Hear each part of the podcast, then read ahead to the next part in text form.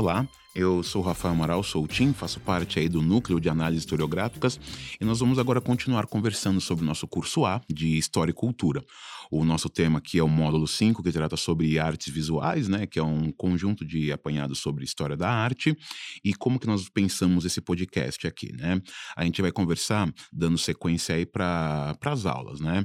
A gente vai falar sobre a discussão uh, da aula sobre o belo e o clássico. Nós vamos falar depois sobre a aula do sagrado e o sublime. Na sequência, a nossa conversa é sobre vanguardas e rupturas.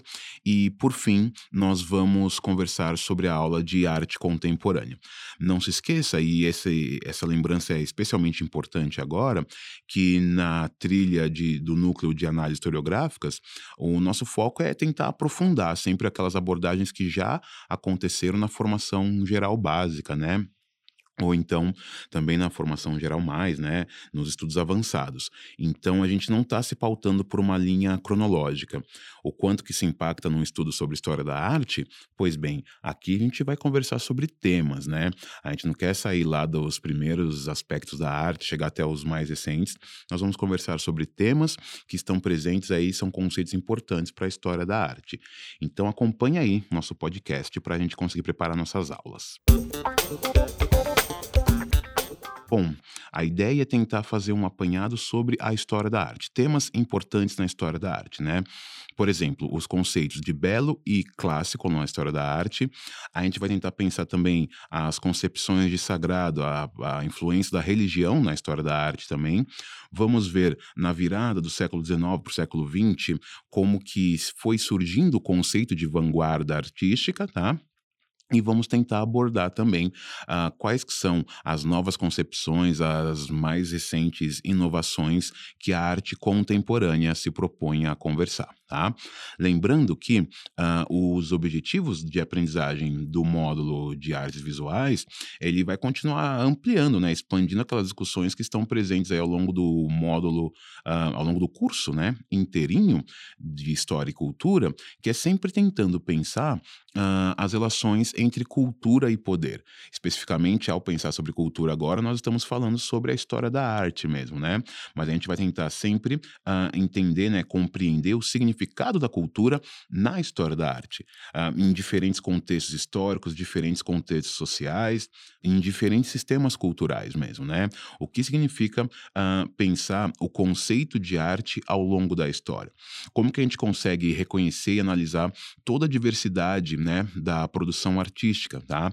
E lembra, fazendo sempre a relação disso daí, uh, a partir das relações sociais. Existe alguma coisa na história da arte que ela envolve diretamente relações sociais e também relações políticas. Por exemplo, quando a gente está olhando para a nossa sessão embarque aí desse módulo, né? Um, na sessão embarque, a gente coloca aquelas dúvidas que são interessantes, indagar para os estudantes, justamente para que eles consigam ficar refletindo sobre isso, né, ao longo das aulas do módulo. Não são perguntas para serem respondidas prontamente, mas é mais para suscitar uma reflexão, né? Uh, uma pergunta logo de cara que é bacana, não só para nós, professores e professoras, pensarmos a respeito, mas mesmo para perguntar perguntar para os nossos estudantes mesmo, né? Onde que acaba a arte? Você percebe? Mais do que ficar tentando definir o que é e o que não é arte, é pensar onde acaba a arte? Qual que é o limite daquilo que a gente para de chamar de arte e até onde vai aquilo que a gente chama de arte, né? Como que a gente consegue definir isso daí, né? Ou então, uma outra pergunta importante aí para a gente se fazer e também colocar para os estudantes. Quem que tem a autoridade de estabelecer essa definição sobre o que significa arte, né? E deve existir algum tipo de limite para a arte e se deve existir, uh, qual que é esse limite e se não deve existir, por que, que não deve existir esse limite? Se não existir esse limite, significa que tudo então é arte, né? São alguns questionamentos aí. Uh, a liberdade de criação do artista, ela pode ser uma liberdade absoluta, né? E, e outra coisa, sobretudo pensando nas linguagens que a arte contemporânea se apresenta, né? Horas, uh, faz pelo menos uns dois séculos já que a arte ela busca permanentemente uma renovação incessante. Desde as vanguardas era assim, a arte contemporânea intensificou isso daí. A grande pergunta para o século XXI é o que, que resta exatamente ainda para ser inovado? Existe alguma coisa, algum paradigma que pode ser quebrado? E se existe, quais são eles, né? Pois bem, uh, são essas as abordagens que a gente vai tentar trabalhar aqui ao longo desse módulo, né? Ou seja, continuar pensando a cultura, especificamente por meio das artes, né, como uma relação de poder que vai estruturar as demais relações sociais aí, né? E tentar trabalhar esses temas com os nossos estudantes, lembrando que o mais importante de tudo é exatamente a conversa, o debate, a troca de ideias, mais do que tentar fixar conceitos de uma maneira muito rígida, né? É, uma dica que a gente sempre dá aí nos nossos módulos é que a gente tem aquela sessão lá, a sessão Fique de Olho, que a gente tenta apresentar uma dica de um filme, de um livro, alguma coisa assim. Pois bem, no módulo 5 uh, ah, sobre artes visuais, a gente está recomendando um documentário chamado Graffiti Fine Art, né? Grafite arte fina, vamos traduzir assim, né? É um documentário que vai debater uma difícil questão, né? Por exemplo, onde que vai acabar a arte de rua e começa a arte de galeria, né? Na hora que a gente vê um conjunto de grafiteiros e mesmo pichadores com um renome cada vez maior sendo incorporado por universidades importantes aí de arte, por instituições e galerias de arte, até, até onde vai essa arte chamada de arte de rua, o grafite, pensando especificamente, né? Qual que é o momento que isso aí começa a ser pensado mais como um produto de uma galeria e movendo os valores econômicos que esse produto move, né? Um, um ponto interessante para a gente perguntar também, ao pensar esse documentário, é assim, quando os grafites eles passam a ser incorporados, né, por essas grandes instituições de arte, eles continuam sendo arte de rua ou eles se tornaram alguma outra forma de arte, né? O documentário se pergunta sobre isso e acho que é um tema legal para conversar aí com seus estudantes. E é legal que nesse documentário ele coloca a visão de vários grafiteiros, tanto do Brasil quanto de outros países aí, é, representando aí um baita registro, né, importantíssimo a respeito desses deslocamentos nos conceitos de arte como um todo e mesmo um deslocamento no conceito de obra de arte ou então sobre o espaço da obra de arte. Fica aí, né, essa dica para ir atrás do documentário Por fim, nessas orientações gerais que nós estamos passando aí antes de começar o nosso aula a aula, fica sempre a dica da gente tentar, antes de preparar nossa aula, observar bem os exercícios do rumo ao Enem, que estão lá no final do seu curso, né? Porque nos exercícios do rumo ao Enem você encontra lá alguns aspectos interessantes para fazer esse vínculo entre os itinerários e o Enem, e são exercícios que você pode trabalhar em sala de aula também. É isso aí. Na nossa aula chamado Belo Clássico, né, uh, qual que é o conceito que a gente quer trabalhar? Quais são os fundamentos teóricos aí, né? A gente tenta investigar o conceito de belo e o conceito de clássico ao longo da história da arte, né? A origem desses conceitos vai remitir lá à antiguidade greco-romana, quando foi formado um tipo de concepção artística que por muito tempo foi o principal padrão de produção de obras de arte, né? A ideia de que uh, o equilíbrio e a perfeição na arte consistem justamente em atingir o belo, né? E essa concepção de beleza, ela hum, vai caminhar conjuntamente com uma ideia de perfeição. A beleza e a perfeição, é, elas vão residir justamente no equilíbrio entre a harmonia, entre a proporção e, conforme a gente vai investigando, a gente vê que na antiguidade clássica, esse tipo de concepção de beleza, uh, nesse equilíbrio entre harmonia e proporção, uh, é uma concepção que vai moldar a história da arte, bom, até hoje. Até hoje, quando a gente pensa nas belas artes, uh, pensando nas artes visuais, é exatamente esse padrão de representação artística que nos vem à mente, né? Uh, é interessante que uh, a gente consegue conversar sobre isso por meio dos nossos textos, tá?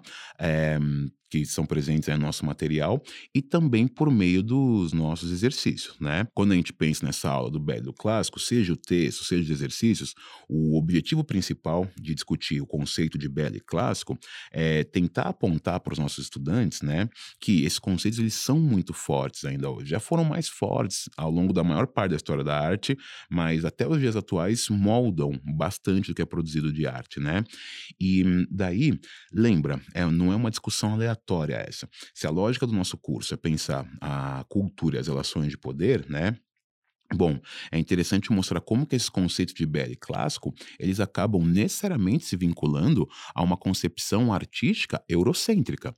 Uma concepção artística eurocêntrica uh, que está atrelada com relações de poder eurocêntricas também, né? Enfim, talvez seja até interessante você se utilizar dos exercícios da sessão aprimorando habilidades, né, nesse aspecto. O exercício 1 e 2, por exemplo, né? Lá uh, é apontado como que os padrões de beleza da antiguidade clássica, eles vão ser intensamente utilizados pela arte, por exemplo, no mundo renascentista, tá? Assim como os exercícios 3, 4 e 5 da sessão Estudo Orientado também vai discutir os conceitos de belo clássico, tentando mostrar qual que é a implicação disso uh, para a história da arte até o século XVIII, pensando, por exemplo, no neoclassicismo, mas abordando outros temas também, como o fato de que existe uma maneira um tanto quanto tradicional nesse ponto da arte ocidental, uh, da forma como que eles retratam as mulheres ao longo da história da arte.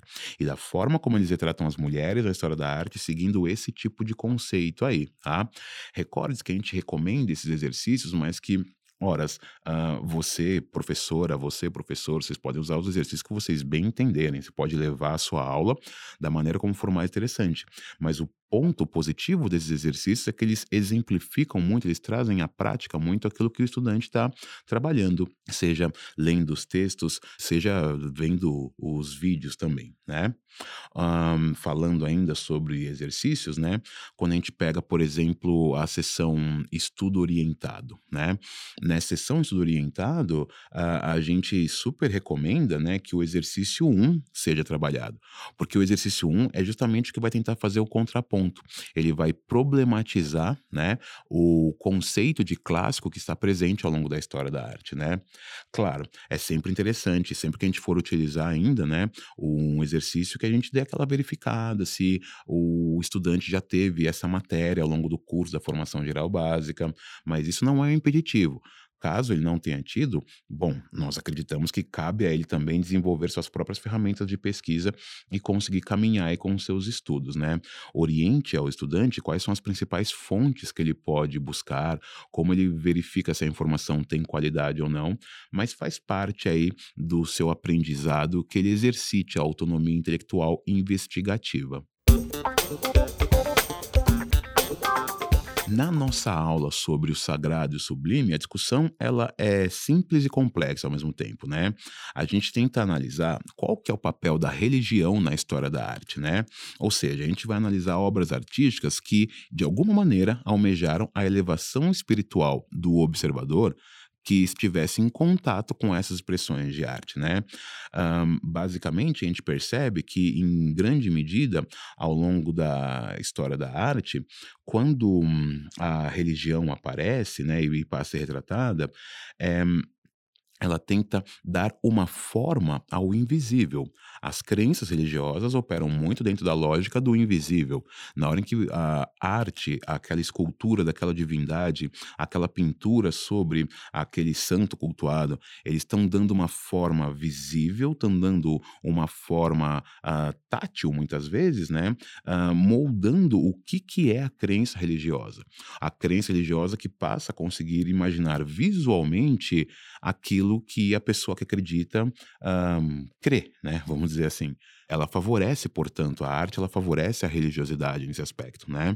Uh, a ideia central dessa aula é levantar com os estudantes como que essas artes visuais elas podem ser pensadas como essa tradução de imagens, né? Tradução um, de crenças e que, bom, dependendo do critério que você for utilizado, isso aí pode ser pensado para qualquer religião aí do planeta, tá? É até interessante é, trazer para os estudantes isso, qual que é a maneira como que a religião cristã trabalha essa lógica de representação artística e como que isso é diferente se você for pensar o cristianismo católico do cristianismo calvinista, né? Será que é dessa mesma forma que muçulmanos e judeus pensam? Ou será que é dessa mesma forma que as religiões indígenas na América ou as religiões de matriz africana, será que é dessa forma que eles pensam também? São alguns debates que a gente pode colocar a, ah, a partir de objetos que hoje são catalogados como objetos de história da arte, né? Por que, que, é importante isso? Porque a gente sabe que tem um conjunto de objetos que não foram produzidos para serem contemplados enquanto obra de arte, mas atualmente são. São objetos religiosos que muitas vezes foram pensados para serem utilizados apenas em algum ritual religioso específico, mas foram ganhando ao longo do tempo, por motivos variados, né, esse status de um objeto artístico, né? Então, será que não dá para a gente perguntar isso para os nossos estudantes na nossa aula, né? São objetos feitos com a contemplação visual. Ok, só que eles não foram pensados né, enquanto uma contemplação artística, mas sim enquanto parte de uma liturgia religiosa. O que, que faz, afinal de contas, com que hoje muitos desses objetos sejam focados especificamente na questão da contemplação visual? Qual operação foi essa? Por que, que, por exemplo, você vai em um museu, seja na cidade de São Paulo ou em Londres, e vê objetos de povos africanos pensados para o culto religioso sendo expostos como objetos artísticos? Qual relação é essa, né? E recorde-se, os exercícios sempre estão aí para tentar te ajudar. Por exemplo, um, o exercício, os exercícios 3 e 4 da sessão Aprimorando Habilidades, ele vai fazer algumas comparações entre aquela arte barroca canônica europeia e o barroco que foi desenvolvido no Brasil colonial. Pense no barroco mineiro, por exemplo, né, uh, nas cidades históricas de Minas Gerais.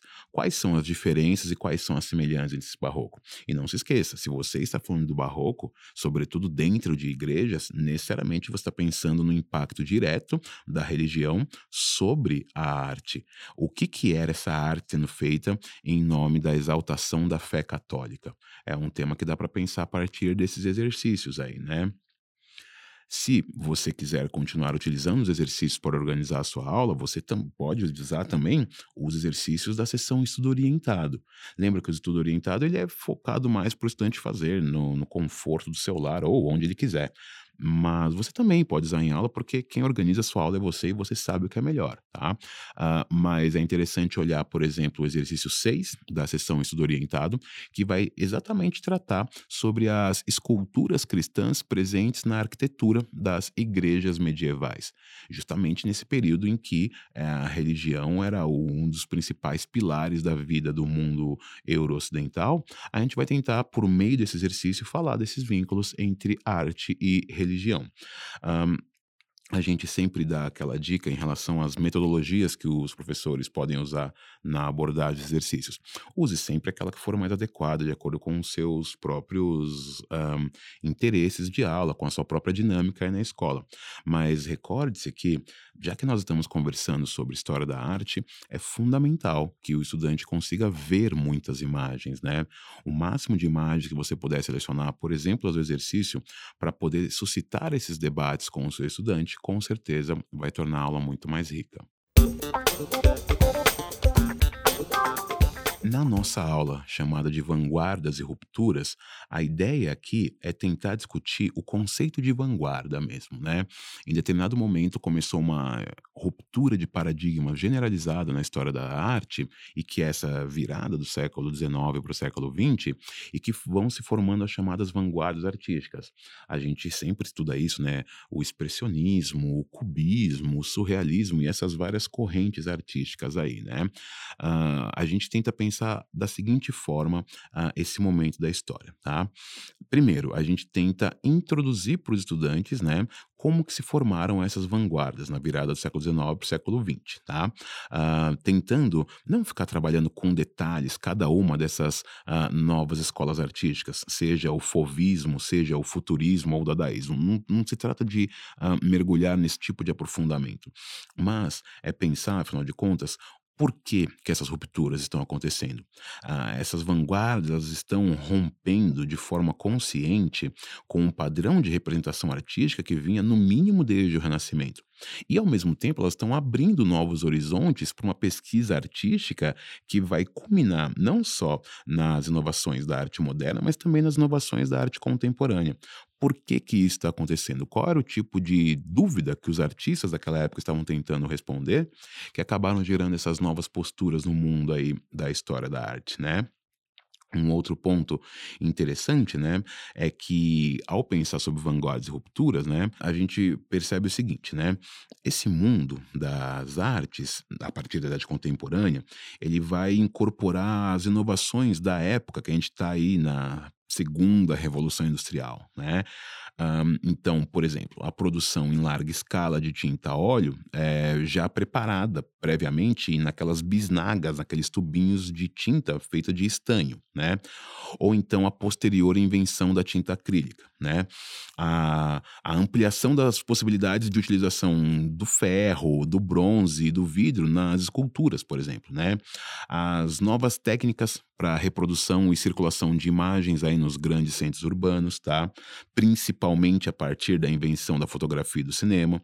Tudo isso são aspectos que é legal trabalhar com os estudantes para eles entenderem que há uma nova realidade social, urbana, econômica e que isso vai gerar novos questionamentos que vão desaguar na produção das vanguardas. Essa nova relação entre arte e sociedade é o que está sendo tratado quando você pensa nas vanguardas, né?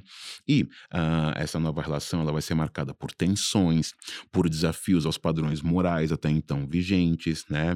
Uh, uma busca incessante com, em romper com um conjunto de convenções sociais e convenções estéticas também, né? Conservadoras, uh, um conjunto de relações uh, e interpretações que os artistas interpretam que era limitante demais, cerceava demais, conservava mais do que inovava. E a arte moderna, sobretudo as vanguardas, ela vai buscar essa inovação incessante, né?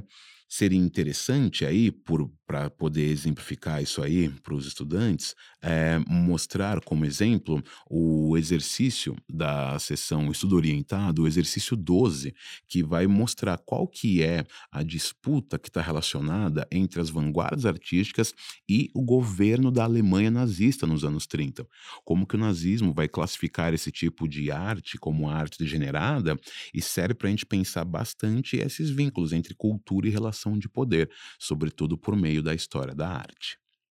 Ainda pensando no, na utilização dos exercícios, né, para poder exemplificar cada vez mais, tornar mais visual aos estudantes essa discussão, os exercícios 13, 14 e 15 da sessão Estudo Orientado, ele tenta olhar para o cubismo especificamente, né, como que ele foi se desenvolvendo em paralelo com outras inovações do período, como o cinema. Essa lógica de ver simultaneamente muitas imagens por vários ângulos diferentes tudo ao mesmo tempo, isso que o cinema estava fazendo um, é algo que o cubismo vai tentar traduzir também. Será que a gente consegue trabalhar isso aí com o estudante para que o estudante uh, perceba qual que é a inovação que essas vanguardas estão se propondo? Esse é alguns dos desafios que a gente tem nessa aula, tá? E lembrando, a metodologia utilizada é aquela mais adequada para você. Só que não importa se for uma metodologia mais tradicional ou uma metodologia ativa, é fundamental trabalhar assim algo visual com os estudantes, não apenas comentar sobre as obras, mas a partir da exposição de uma obra de arte, seja as que estão contempladas no material ou as que você decidir mostrar, seja a partir dessa obra sendo exposta que uh, os debates sejam feitos. Torna muito mais fácil e palpável para o estudante pensar sobre esses assuntos. Por fim, na nossa aula sobre arte contemporânea, que é a arte que vai encerrar esse módulo, né? Uh, essa aula tem de estabelecer as principais discussões presentes na arte contemporânea desde as suas origens na metade do século XX, né? Bom, esse, essa vertente artística, dissociada de padrões de gosto, de padrão de belo único, é, a arte contemporânea ela vai incorporar a maior variedade de objetos banais do cotidiano, objetos produzidos industrialmente, que vão ser de forma proposital ressignificado para finalidades artísticas. Um, seja uma roda de bicicleta, ou então seja uma banana, tudo isso vai ser inserido no universo da arte, obscurecendo as fronteiras entre a arte e a vida cotidiana, que vai gerar aquela dúvida, aquele grande desafio que a gente estava comentando agora há pouco, que é uh, como estabelecer qual que é o limite da arte, onde acaba a arte e onde começa aquilo que não é chamado de arte, né? A arte contemporânea ela tenta apagar essa fronteira aí e tornar tudo como parte do universo artístico, né? Um, por exemplo, uh, é central nessa aula que você destaque com seus estudantes que, é, junto com essa renovação permanente dos movimentos e dos artistas, né, a gente vai quebrar também com aquele mito uh, da originalidade singular do artista, interpretado como o criador de uma obra genial, inigualável, a arte contemporânea ela não se pauta muito nisso, né?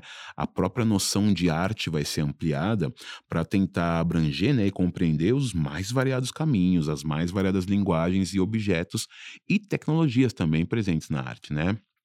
A obra de arte, ela não é mais importante do que o conceito que ela quer trabalhar, uh, do que o conceito e o propósito daquela obra pensados pelo artista, quando eles resolvem, quando o artista resolve, né, uh, inserir aquele objeto em um contexto, em um espaço, em uma situação específica do contexto artístico, né? Independente se for uma garrafa PET de plástico ou se for uma mesa de madeira ou se for qualquer coisa. O artista pega um objeto feito industrialmente do cotidiano, um objeto que até então não era pensado de uma forma artística e ele insere em um meio artístico. E a arte contemporânea faz muito disso, alargando as fronteiras da arte, né? E aí aquela pergunta fica ainda mais desafiadora. O que é arte. Principalmente olhando para essas experiências da arte contemporânea, como que a gente pode perguntar para os nossos estudantes: "Ei, estudante, o que você acha que é arte?" E a definição que eles forem oferecer, ela contempla as expressões artísticas que nós temos por aí ou fica muita coisa de fora? É algo para a gente pensar, né? E aí, uh, nesse aspecto, nós podemos olhar para a sessão estudo orientado. Na sessão estudo orientado, nós teremos lá, por exemplo, um exemplo da artista Grada Quilomba, que ela vai utilizar da arte contemporânea para promover uma discussão sobre gênero, sobre raça, sobre memória, sobre colonialismo, tudo isso a partir de uma obra de arte contemporânea. Uma vez que está cada vez mais borrada a fronteira entre a vida e a arte e que tudo vai sendo reinserido no universo artístico, as obras da arte contemporânea, portanto, elas conseguem trabalhar a maior variedade de assuntos que vão muito além dos tradicionais campos de discussão de arte e estética. É interessante ainda na sessão estudo orientado, uma sugestão que a gente dá, que seja utilizado os exercícios 18, 19 e 20, porque é, ele vai trabalhar bastante sobre os eventos impactantes da arte contemporânea já no século 21 onde, por exemplo, o artista em inglês, né, o Banksy, ele vai trabalhar muito essa tensão sobre quais são os atuais limites da arte, quais são os atuais limites entre arte e mercado também. É legal sempre dar uma olhada para ver quais esses exercícios os estudantes já conseguem uh, trabalhar sem grandes dificuldades, mas se houver algum exercício que exige uma pesquisa a mais aqui e ali, cabe ao estudante também uh, recorrer aos professores para que eles auxiliem na sua pesquisa, né? Isso com certeza vai aprimorar aí o desenvolvimento do estudante, tá? Utilizando sempre a metodologia que você, professor, achar mais adequada, né? Seja uma metodologia ativa ou não, uh, use e abuse da exposição de imagens, exemplifique permanentemente aos estudantes uh, qual tipo de discussão você está travando, qual tipo de conceito você está tra travando, uh, para que fique mais evidente essa discussão para ele. Por fim, como orientação final, o que nós recomendamos, né, desde o primeiro módulo, é que permanentemente, seja nos exemplos trazidos com as obras de arte desse módulo, ou nas referências teóricas que a gente nota tanto no texto teórico quanto nos exercícios, né? Pesquise esses nomes das principais autoras, os principais autores sobre esses assuntos. A gente recomenda que você pesquise esses nomes antes da aula mesmo, porque você pode encontrar um vídeo, uma nova obra, você pode reformular toda a aula a partir dessas referências que você vai encontrando por aí. Lembra, a aula está pronta o que a gente pode fazer é ampliar ainda mais isso quando a gente for trabalhar com os estudantes e também ampliar ainda mais a nossa formação intelectual, nossa formação profissional mesmo, tendo essa possibilidade maior de autores e autoras para ser discutidos, tendo esse repertório ampliado. É isso aí, valeu!